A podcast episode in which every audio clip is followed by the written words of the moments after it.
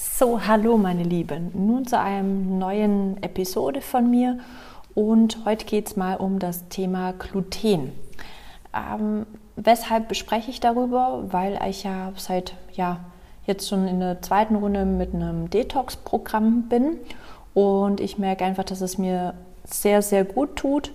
Und ähm, ich finde immer, dass einfach durchs Ausprobieren, also probieren geht über Studieren am besten.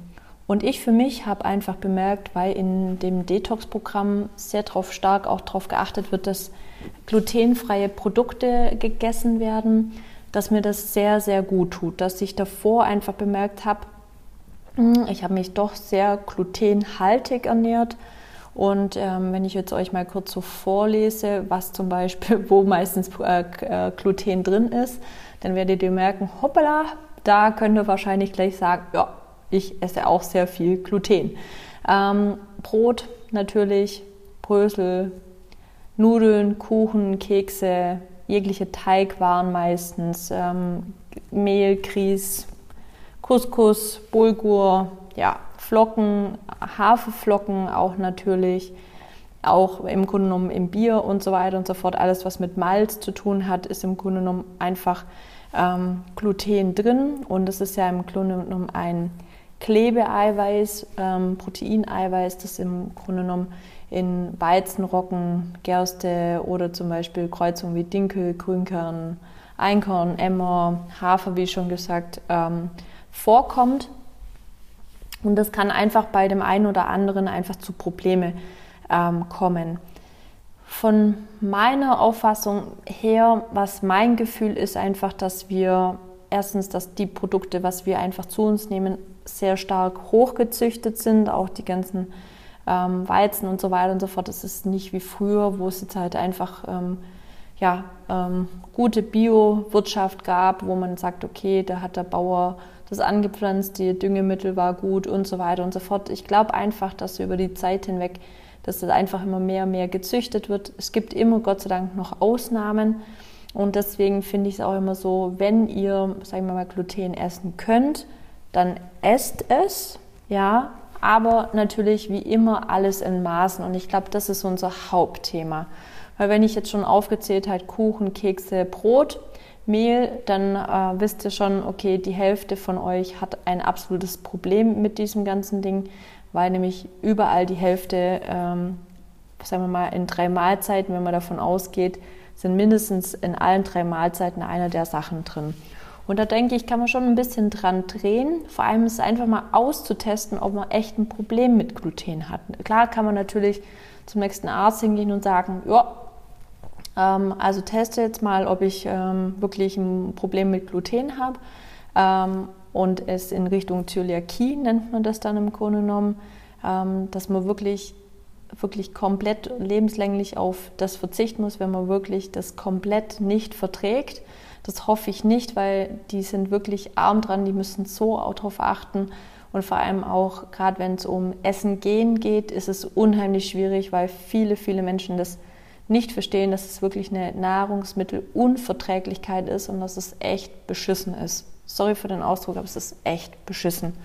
Deswegen sage ich immer, okay, wer ähm, essen kann, es auch essen kann, äh, Gluten, sollte es auch immer wieder tun weil Vollkornprodukte ja ähm, doch schon echt wichtig sind, auch wie Haferflocken. Das hat schon auch seinen Sinn, aber ich denke nicht in diesem Ausmaß, wo wir es im Grunde genommen immer essen. Es sollte ein, ein Teil unserer Ernährung sein, aber nicht wie im Schwaberländle ähm, morgens zum Frühstück, dann nochmal zum Vesper, mittags, wenn es schnell gehen muss, dann halt auch nur zum Mittagessen.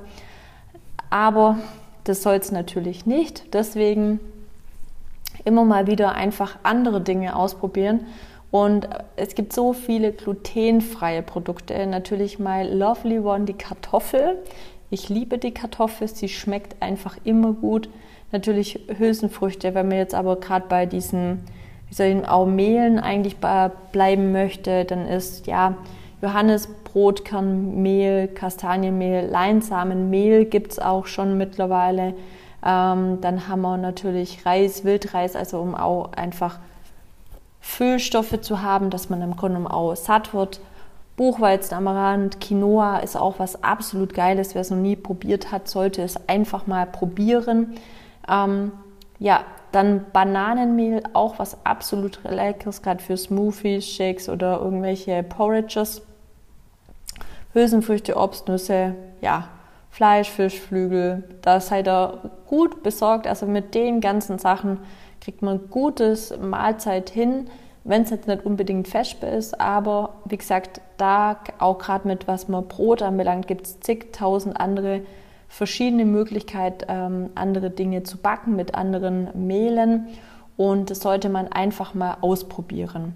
Und ähm, da ist es einfach so, achtet mal drauf, was macht eure Verdauung, wie fit fühlt ihr euch, ähm, drauf zu gucken, wie geht es euch mit dabei und einfach mal austesten, was es bedeutet, sich glutenfrei zu ernähren.